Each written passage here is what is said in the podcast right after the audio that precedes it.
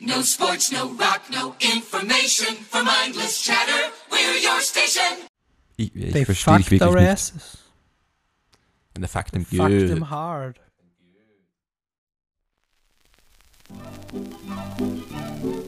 Franzel, Kattel, Rosel, Hm. Kurz, Geäude, Was geht denn hier rein? U. Ukulele.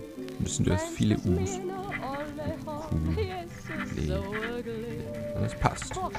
So, Hi Mann, was geht? Mann. Ähm, viel, was, was geht bei dir? Was hast du? Ja, Ich mache gerade ein Kreuzbandrätsel. Ein Kreuz, war- bist du unter die Rätsel gegangen, oder was? Ja, ist ein guter Zeitvertreib. Ja, Gehirntraining und so Stuff. Das ist ja gescheit. Und wie läuft's? Ja, ich hänge ein bisschen. Du hängst, ja? Mhm. Kann er dir vielleicht helfen? Was, was, was sagst du? Ein Begriff, der zwei faule Typen definiert, die eigentlich nichts auf die Reihe kriegen. Zwei faule Typen, die nichts auf die Reihe kriegen. Hast du, hast du irgendwelche Buchstaben oder so?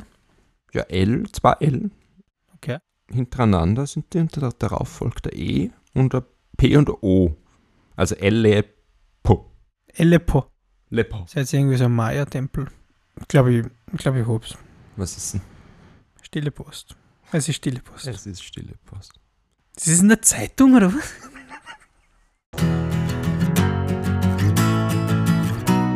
Victor! Victor! God, one more time. Ja, ein kleiner Scherz am Anfang. Ein Schenkelklopfer. Ein Schenkelklopfer. Oder so. Wir haben gedacht, wir lockern die Sache mal auf, weil es ist ja offensichtlich ein Elefant im Raum. Es tut uns leid. Ich und der Lukas, We're sorry. we are so sorry. Ja, wir haben im Sommer, wir haben uns ein bisschen gehen lassen. Oder ist auch vielleicht der falsche Ausdruck. Nein, wir haben, wir haben überleben müssen. Ja, Das ist ja nur, was die Leute, wir machen es ja gerne. Wir machen es ja gerne, den Podcast und alles rund um um. Aber es ist ja nur Hobby. Also es bringt uns ja nichts außer Fame und Bitches. Und von dem kann man nicht leben. Leider nicht. Leider nicht. Ich habe probiert. Man sieht ja das Ergebnis. Es geht nicht. It ain't working, man. Ja, Und ja, das, was hast du so gemacht? ja gearbeitet nichts habe ich gehört. gemacht. Ja, natürlich haben wir nichts von mir gehört. Ich habe mich wieder in die, Erdfläche verschwunden. ja, ich habe mich wieder in die Unterwelt der Gastronomie begeben. Bin zurückgegangen in die schweißtreibende Arbeit eines Koches. Es war ein heißer Sommer, es war heiß in der Küche und ja, ich habe ja, ich war hackeln. Auf gut Deutsch gesagt. Auf gut Österreichisch.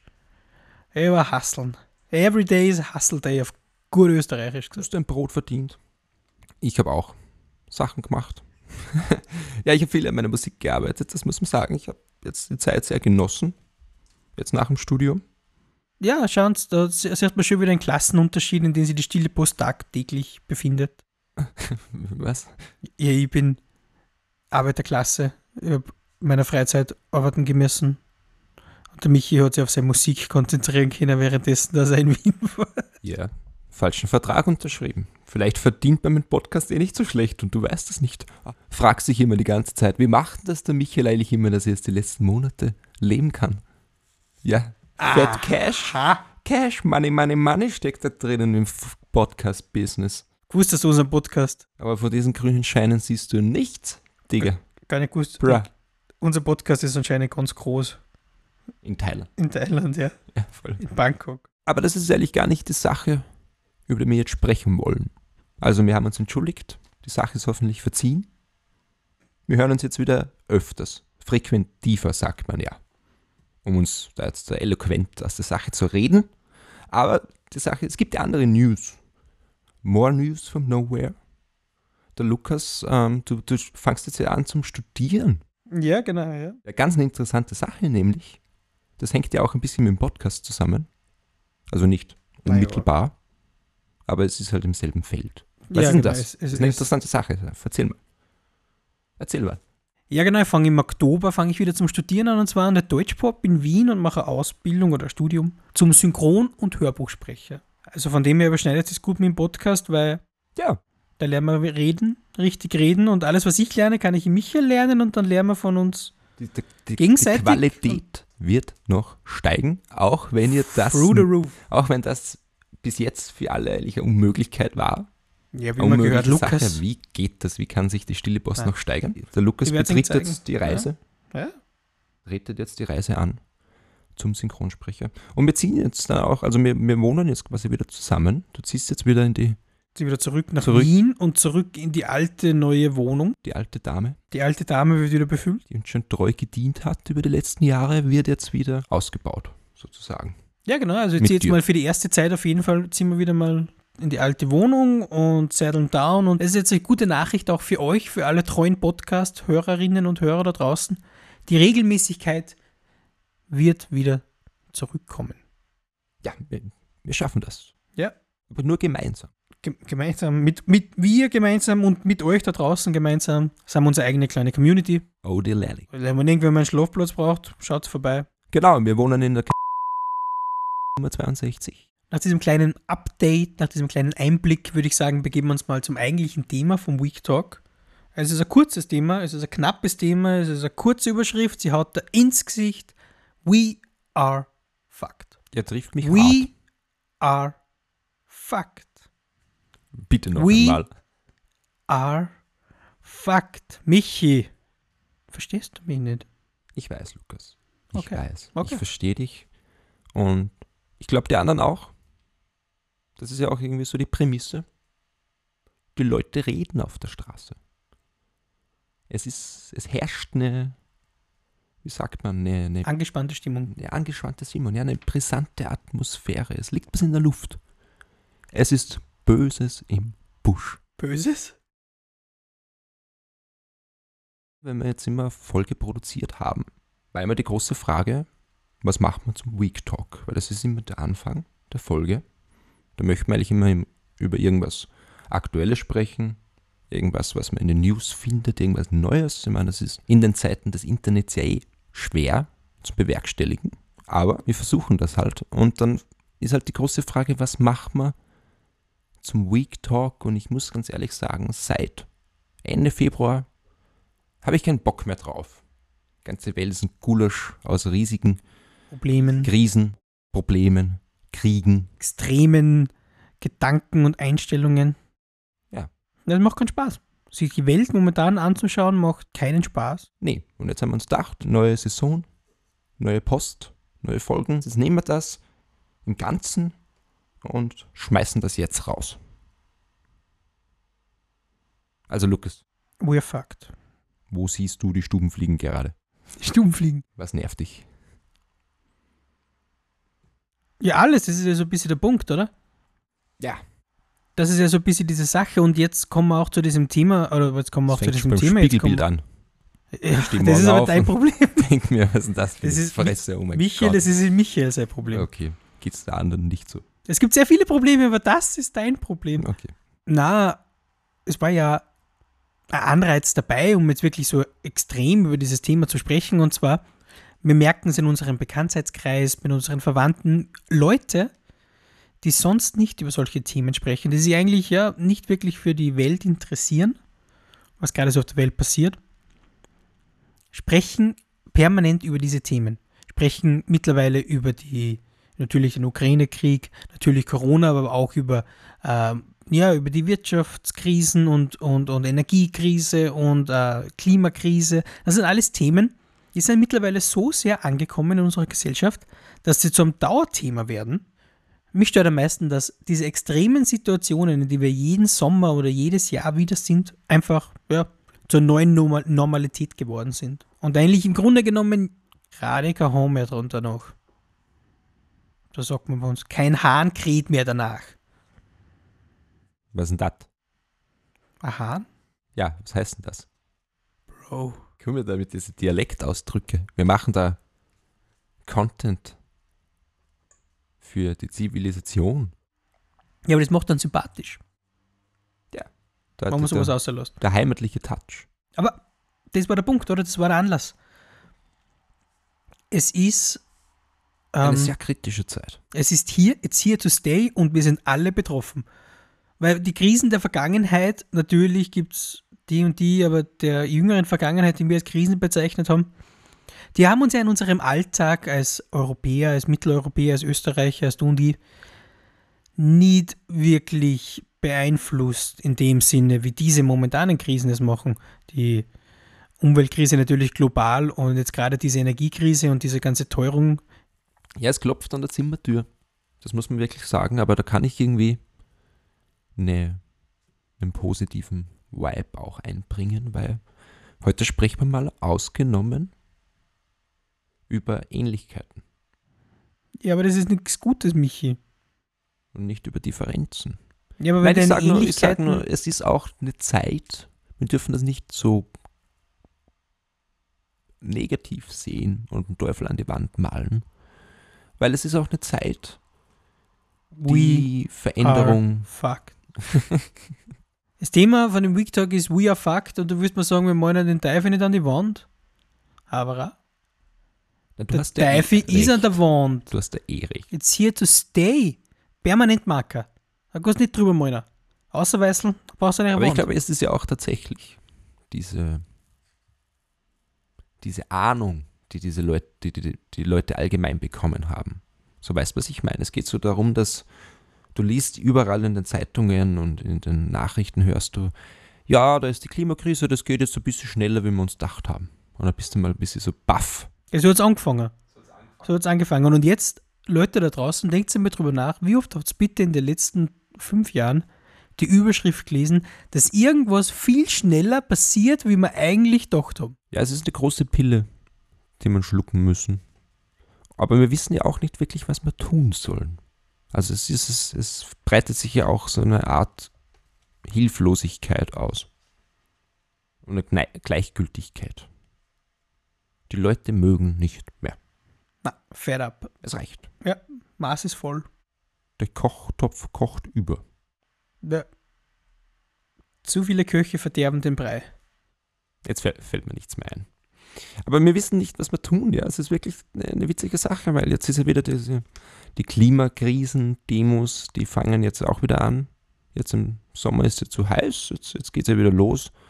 Wir müssen gegen die Klimakrise demonstrieren. das muss sein und das ist eh cool und ich finde find das eh super. Aber ich sehe jetzt immer wieder so Poster und, und, und, und Flyer und, und Sticker und da steht immer ganz groß drauf, Save the Planet. Ich habe das mal vor kurzem gelesen auf der Straße und da habe ich mir gedacht, das ist ja Schwachsinn. Das ist ein Quatsch. Was heißt da Save the Planet? Das macht keinen Sinn. Wie lange gibt es die Erde schon? Lukas, sag mal eine Zahl. Ja, laut meiner Recherche, laut meinen Glaubens ungefähr 5000 Jahre. Okay.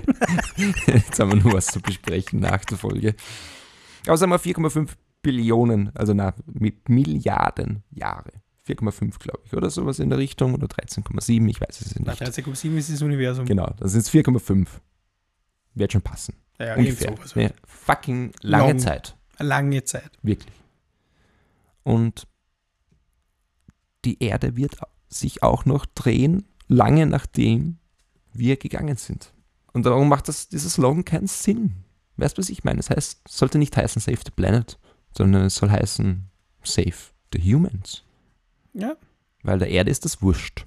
Wir sind nichts anderes wie Ameisen für die Erde. die Erde braucht uns nicht. Na. Nein. Wir produzieren nur Müll. Stoffe, die die Erde nicht hat. Aber da sieht man meiner Meinung nach wieder die falsche Bescheidenheit der Menschheit. Denn wir wissen alle ganz genau, was hinter dem Slogan Save the Planet steckt. Nämlich wir. Wir müssen den Planeten schützen, safen, retten, um uns zu retten. Aber wir schreiben nicht Save the Humans auf, weil Menschen helfen anderen Menschen nicht. Das moderne Leben ist ein Minenfeld voll mit gesellschaftlichen Fettnäpfchen. Kommt Ihnen eine Situation wie diese etwa auch vertraut vor? Herr Euler, ist es wahr, du hast einen Chai Latte mit Sojamilch bestellt? Das geht aber gar nicht. Äh, wieso? Wir tr- trinken gerne so. Ja, aber das macht man nicht so in Indien. Bist du leicht ein Nazi oder sowas? Äh, da, das habe ich jetzt aber nicht gewusst. Wenn ja, dann müssen Sie unbedingt in den konkret korrekten Kulturpodcast reinhören mit Ihrem Host, dem Wüstenfuchs Ernst Rommel. In der ersten Folge reisen wir gemeinsam nach Japan und erkunden die unglaublich faszinierende Kultur dieses Landes. Unterstützt mit authentischen Tonaufnahmen wird diese Reise zu einem echten Erlebnis. Das alles und noch viel mehr beim Konkret Korrekten Kulturpodcast, kurz KKK, mit ihrem Host Ernst Rommel. Was? KKK? Das kann aber nicht stimmen, oder? Naja, steht zumindest auf dem Zettel, was ich von einer gekriegt habe. Okay. Wird schon passen. Cut. It's a rap. Wir schreiben das Jahr 2022. Japan. Tokio. Die Gesellschaft ist von einem neuartigen Virus befallen. Sie nennen ihn nur Hikikomori.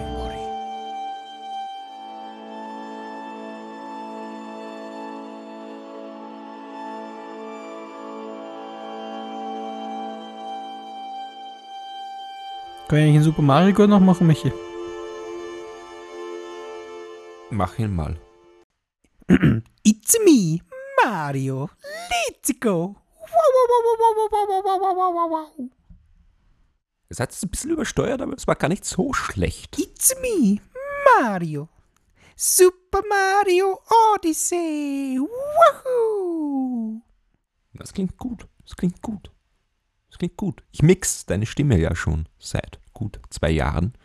Ich kenne sie ja schon ganz gut. Ich habe schon immer gesagt, der Lukas, Lukas der Timbre, sein sein Klangcharakter, ist der des eines ähm, einer Spielfigur, einer Videospielfigur.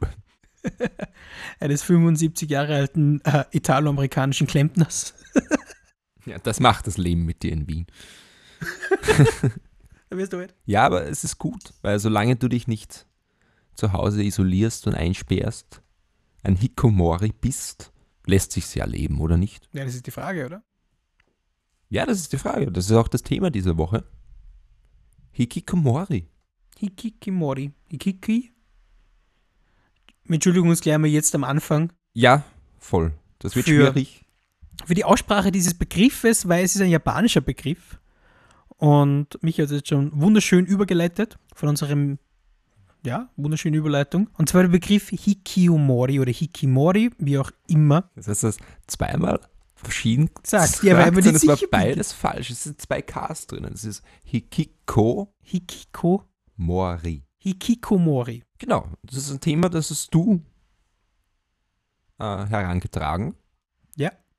Ja, Das ist ist interessant. Wie bist du auf das gekommen? Ja, genau, es war wieder mal so ein Thema, was mich von hinten erwischt hat. Nein, ich war, war gelangweilt und habe mich so ein bisschen im Internet herumbegeben und bin irgendwie auf einen Artikel gestoßen, quasi japanische Gesellschaftskrankheit Hikikomori oder irgendwie so in die Richtung war da die Überschrift des Titels. Ich habe gedacht, okay, what the fuck ist das? Habe ich überhaupt noch nie gehört. Und dann bin ich natürlich so ein bisschen den Hasen in den Hasenbau gefolgt und habe mich total damit auseinandergesetzt, beziehungsweise total damit auseinandergesetzt, aber ich habe mich angefangen sehr dafür zu interessieren. Und was heißt das jetzt eigentlich, Hikikomori? Was heißt es, ein Hikikomori zu sein? Genau, was heißt es, ein Hikikomori zu sein? Was ist diese Krankheit der japanischen Gesellschaft? Ja, ich glaube, der, der konkret wissenschaftliche Ausdruck ist akuter Rückzug aus der Gesellschaft. Das will es ungefähr beschreiben. Und zwar in diesem Artikel, wenn man sich äh, mit das in Erinnerung rufe, war es im Grunde genommen kurz und bündig so zusammengefasst. Das ist ein Phänomen, das vielen Schichten der japanischen Gesellschaft wiederfindet, aber großteils eingegangen wird auf die von Mitte 20 bis Mitte 30-Jährigen in dem Fall.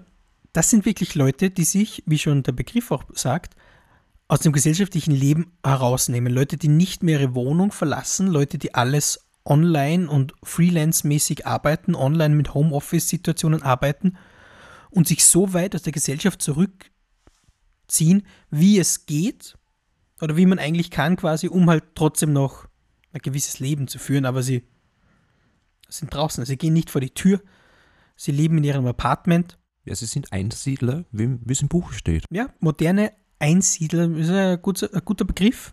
Ja, und was mich wirklich schockiert hat, was ja auch so mein Interesse dann wirklich extrem gehoben hat, ist in diesem Bericht äh, wurde gesprochen, dass da, natürlich ist es eine große Dunkelziffer auch mit dabei, aber sie schätzen, dass es ungefähr zwischen 6 und 7 Millionen dieser Hikikomori in Japan gibt. Und es wird spekuliert, dass die Zahl von ihnen auf bis zu 10 Millionen steigen könnte im Jahr 2030. Und da ist mir so ein bisschen ins Gesicht gefallen, so einfach nur als Aussage. Ganz Österreich isoliert sich in Japan von der Gesellschaft. Das ist schon eine große Zahl, aber hauptsächlich Männer. Ja, kann man vermutlich sagen. der Mann ist ja dann doch ein bisschen mehr in dieser, der zieht sowas halt dann so ein bisschen mehr durch, weißt du, was ich meine? Damit würde jetzt den Frauen nicht irgendwas unterstellen, dass sie sich durchziehen, aber das weiß man ja auch bei der Selbstmordstatistik. Männer sind wahrscheinlicher, dass wirklich einen Selbstmord ausüben, dass sie es wirklich machen, als wie eine Frau. Und ich glaube, dass das also ein bisschen mehr so dieses Einsiedler-Schicksal, dass es von einem Mann, glaube ich, einfach auch mehr akzeptiert wird wie von einer Frau. Und traurig, wie traurig sich das mhm. anhört. Also ich gehe mal davon aus, dass wir Männer sind, ohne jetzt wirklich das zu wissen. Aber ich glaube fast. Oder weißt du? Sind es mehr Männer oder sind es mehr Frauen? Ich glaube, es sind mehr Männer, aber man muss auch anknüpfen, dass es sehr normal ist, dass eine japanische Frau sich im Erwachsenenalter in den intimen Familienbereich zurückzieht und nur da lebt und handelt. Also das ist auch eine weitere Dunkelziffer, was jetzt die, was den Geschlechterteil angeht. Wenn man über so ein Phänomen spricht, muss man natürlich über die gesellschaftlichen Strukturen sprechen und über die Gesellschaft an sich sprechen, in der dieses Phänomen entsteht. Und dies gerade bei Japan, die hart. Also die, die stehen ja die ihre. Die richten ja die ihre. Was mich die letzten Tage irrsinnig fasziniert hat, ist ja, wir reden, heutzutage reden wir viel offener über psychische Probleme. Gott sei es gedankt. Wir gehen viel offener damit um. Es ist irgendwie in der Gesellschaft vorhanden und es gibt einen Diskurs. Was aber im Phänomen von diesen Hikikomori anders ist, ist eigentlich, es, es geht ja nicht darum, es ist nicht per se ein psychologisches Problem, sondern es geht ja eigentlich eher um die sozioökonomischen Konditionen. In Japan speziell. Und man muss auch sagen, die japanische Kultur ist einfach anders ausgelegt wie der Westen. Ja, auf jeden Fall. Also die japanische Kultur und die Kultur, aber vor allem die Japan japanische Leistungsgesellschaft.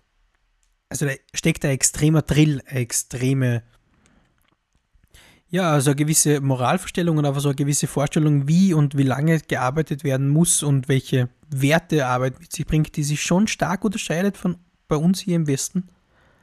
Und vor allem, das wird ja von klein auf wirklich eingetrichtert. Und das ist jetzt wirklich, wie der Michi das auch gesagt hat, was, was man über was man sich wirklich im Klaren sein muss und mit was man sich beschäftigen muss, wenn man dieses Phänomen verstehen will, verstehen will und die Leute verstehen will, die sich dazu entsch entschließen, weil das ist ja keine Entscheidung, die man so nebenzu über Nacht trifft. Das ist ja wirklich was, da muss man wirklich hingetrieben werden zu so einer Entscheidung.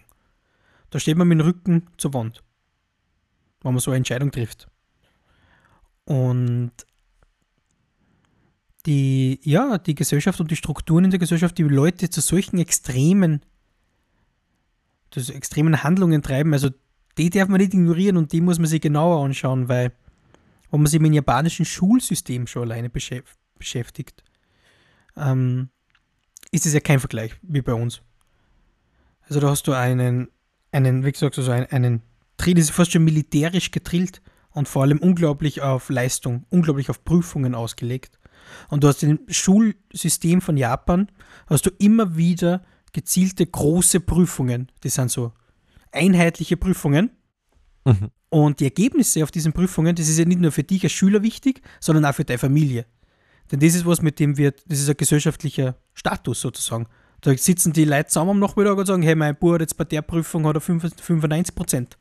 Der eine hat ja vor zwei Jahren nur 92 Prozent. Ist jetzt vielleicht eine extreme Überspitzung, aber so geht es wirklich auch zu. Das sind andere Werte, die auf das gelegt wird. Es ist karikaturistisch deutlich, du hast schon recht, also dieses Bild, dass der Japaner seinen kleinen Bub zur Mathematik zwingt. Ja, das ist ein Klischee, aber es ist halt wirklich auch wahr. Ja, das, das gibt es ja auch nicht ohne Grund. Ja, also diese Sachen von Klischees, die entstehen immer.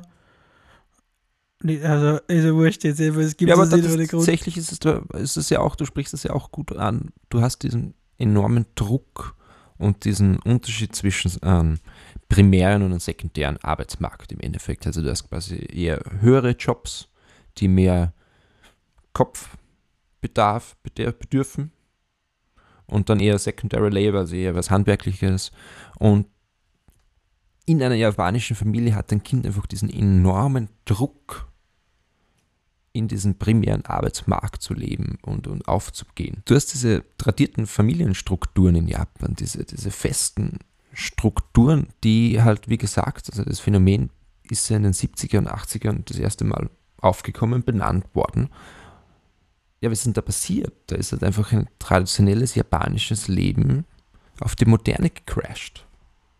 Und jetzt hast du halt einen Haufen hilflose Jugendliche, die sich an nichts festhalten können und die irgendwie keine Cues haben, um auf gewisse Opportunities, Möglichkeiten zu, zu, zuzugreifen. Ja, einfach Leute, die an diesem System und an, dieser, an diesen Ansprüchen halt scheitern und zerbrechen. Und da ist ja wirklich auch so ein bisschen, wie sagt man so, äh, ja, da ist so der, Wurm drinnen quasi. Weil, vergleich das jetzt einmal ein bisschen mit, kurz jetzt einmal mit bei uns. Du hast natürlich bei uns auch eine Leistungsgesellschaft, eine Gesellschaft, wo Leute halt wirklich auch nicht damit klarkommen. Wie wird mit, bei uns mit solchen Leuten umgegangen und wie wird in Japan mit solchen Leuten umgegangen. Und wenn du in Japan halt sagst, du schaffst es nicht, dir ist das zu viel, dann bist du halt schnell gesellschaftlich unten durch. Nur schneller wie bei uns. Also das Versagen, du hast in Japan und in dieser Art von Gesellschaft auch nicht den Spielraum zu stolpern. Und natürlich hast du immer Leute, die die Ausnahme bilden, aber im Großen und Ganzen ist es einfach, wird es anders betrachtet. Erfolg und, und Scheitern.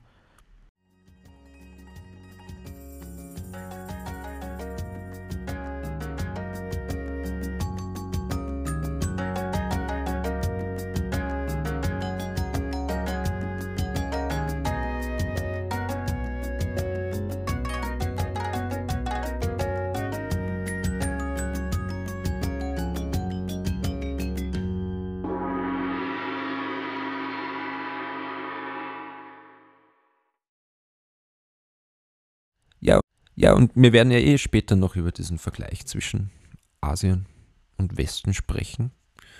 Aber man muss ja auch irgendwie hinzufügen, dass die japanische Kultur und die japanische Zivilisation und das japanische Land ein sehr fortgeschrittenes Land ist.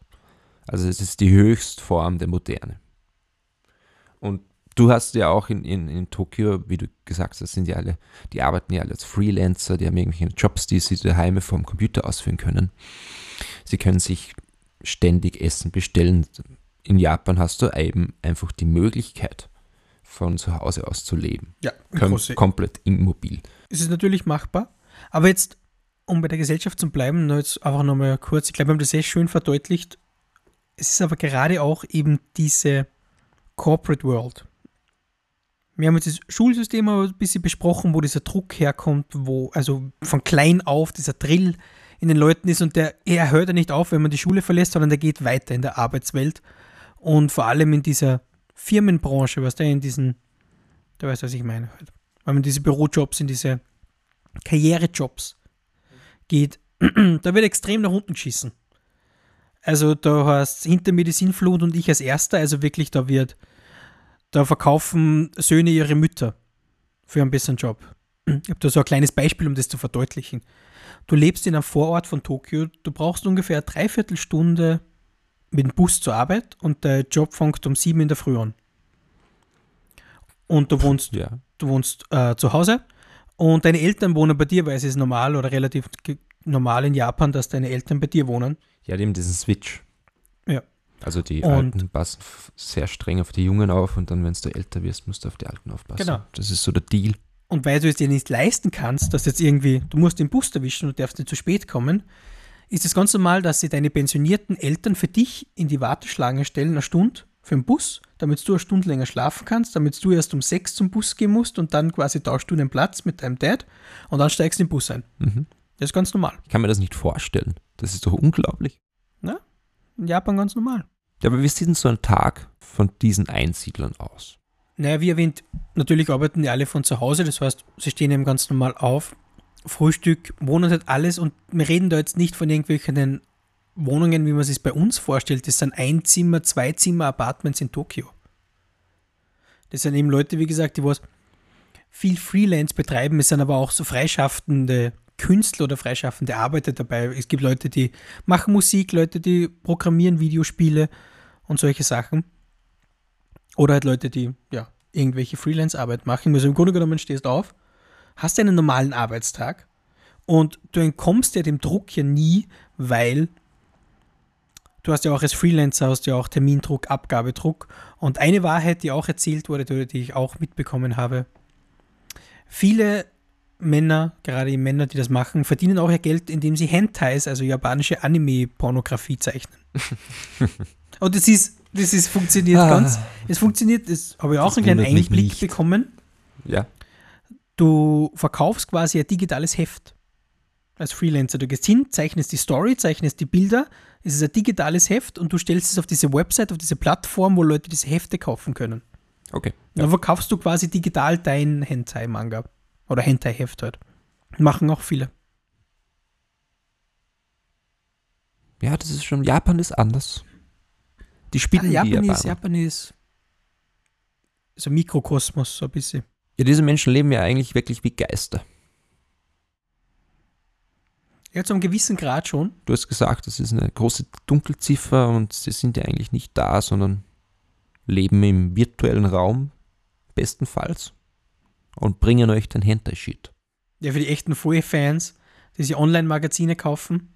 Das ist wahrscheinlich von einem einsamen 35-jährigen Japaner gezeichnet, der was seit zehn Jahren nicht mehr die Sonne außerhalb von seinem Apartment gesehen hat. Ja, und das ist wirklich auch ein, ein, ein, eine gesellschaftliche Hürde, weil ich habe dann auch in meinen Recherchen gefunden, da hast du das Problem gehabt, da sind am Tisch verschiedene Vertreter von Hilfsorganisationen gesessen.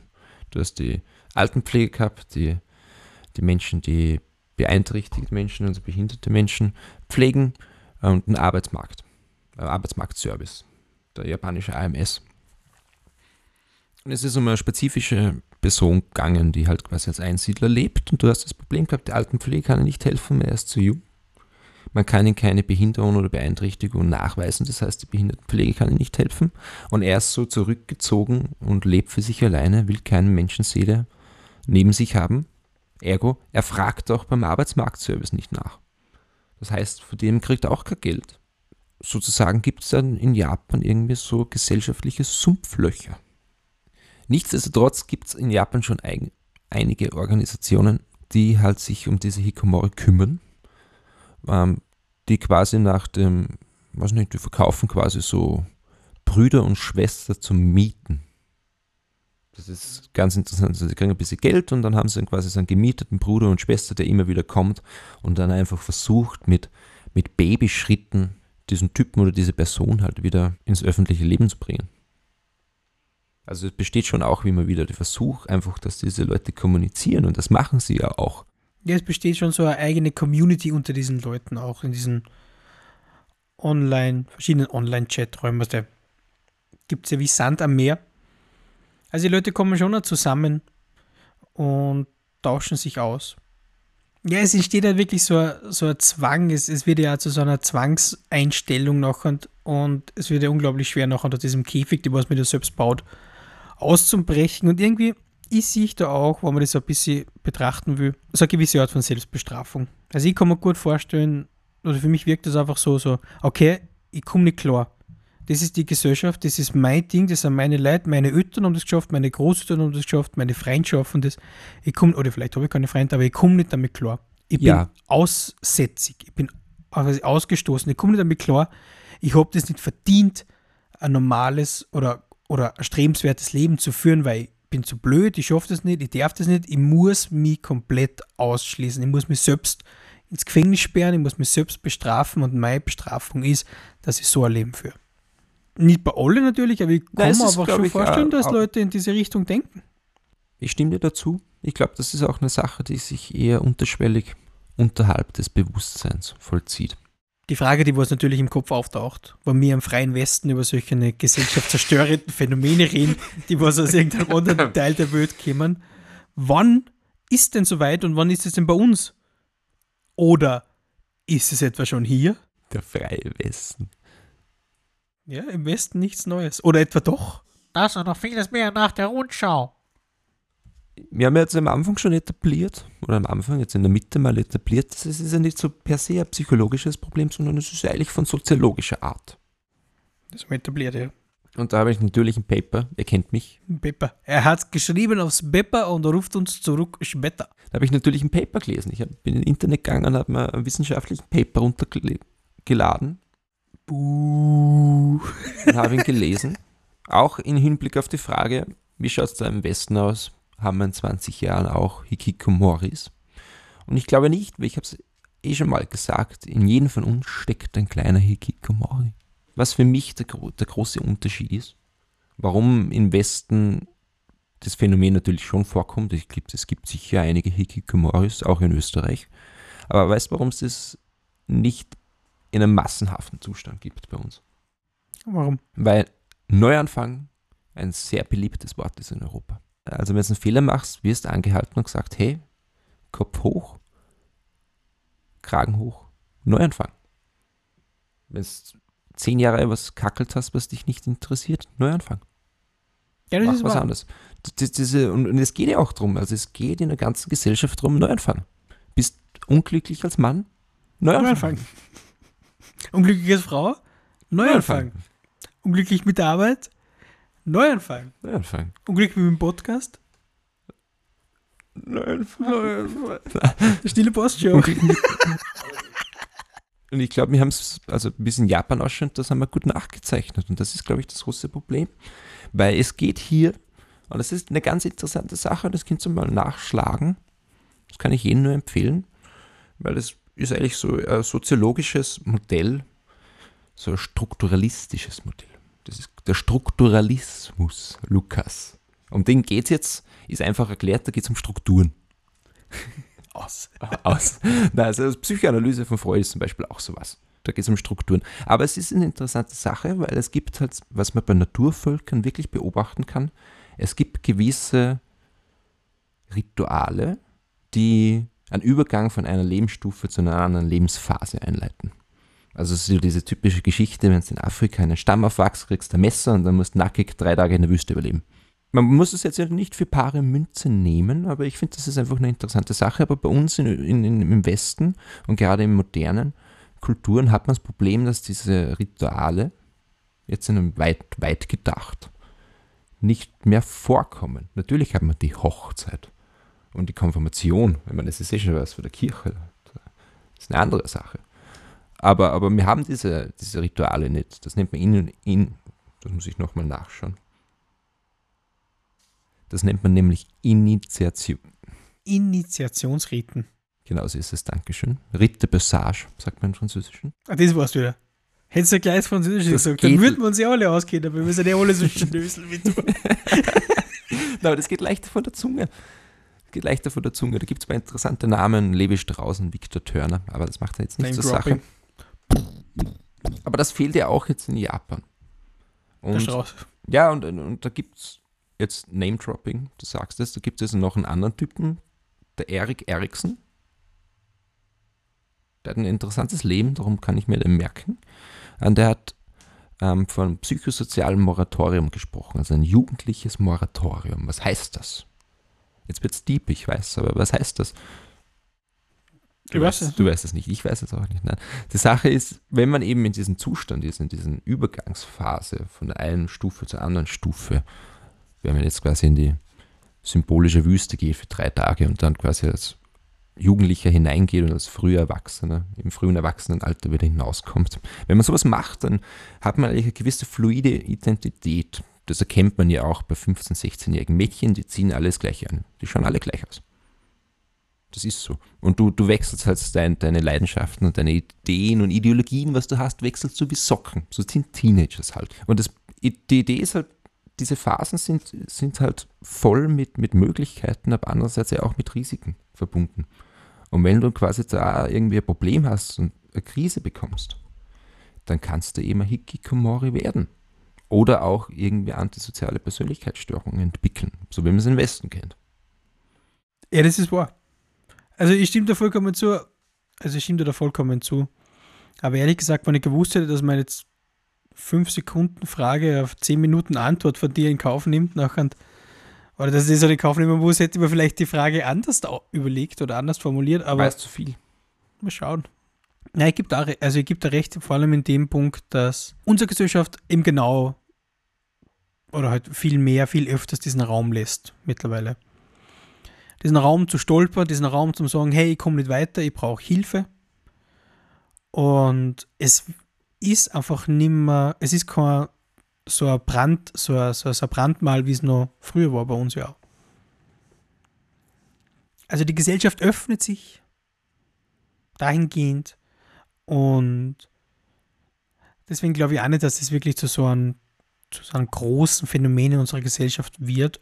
Aber, was man auch sagt, sich selbst zu isolieren von der Welt, von der Gesellschaft, wird immer leichter und leichter.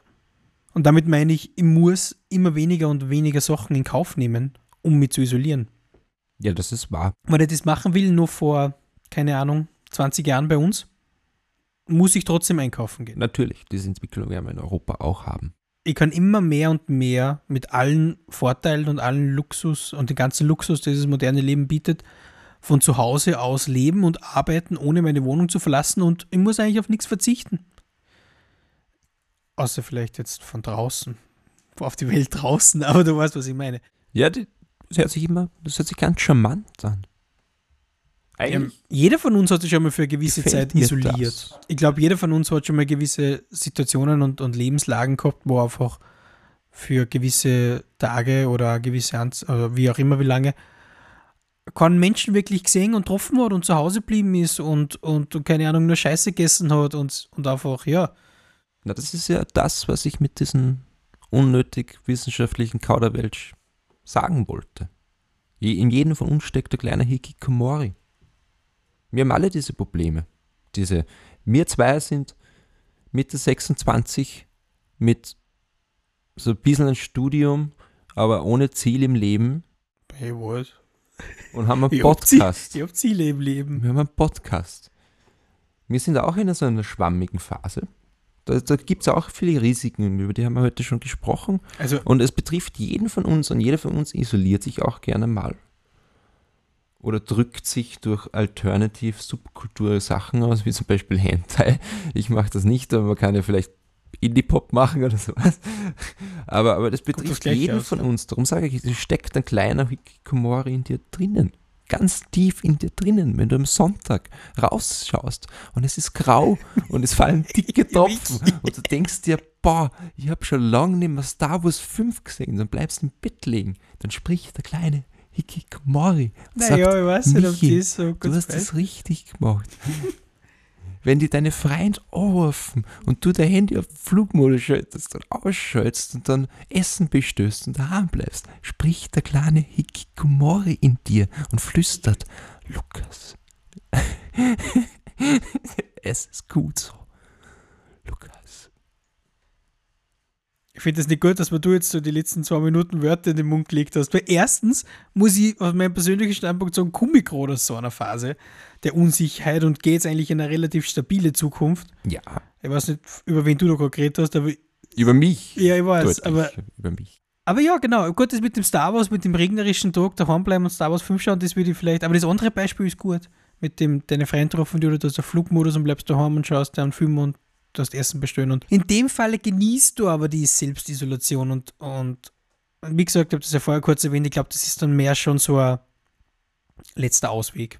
Es ist eine Flucht. Es ist eine Flucht und es hat nichts Positives oder nichts quasi, ich komme mit mir selbst klar, ich brauche andere Leute nicht. Nein, also ich sehe das mehr als ja, Flucht als letzter Ausweg. Es ist eine Flucht, Ja, es ist eine Flucht, jetzt haben wir es viermal gesagt. die, Fliehen, let's, let's fly. die, die, let's fly die, away.